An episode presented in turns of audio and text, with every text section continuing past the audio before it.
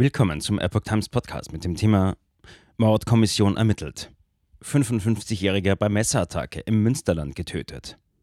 Ein Artikel von Epoch Times vom 26. Mai 2022.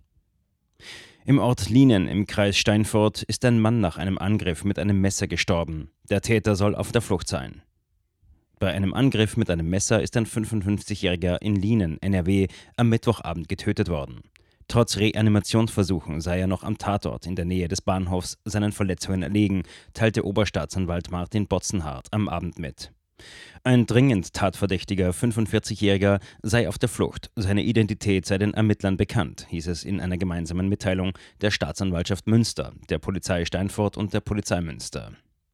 Die Hintergründe für die Tat sind noch unklar. Die Ermittlungen stehen ganz am Anfang, teilte Botzenhardt weiter mit.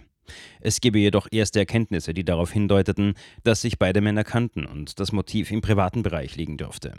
Eine Zeugin hatte den Angaben zufolge eine Auseinandersetzung zwischen den beiden Männern beobachtet und die Polizei informiert. Die Mordkommission ermittelt und bittet um Hinweise.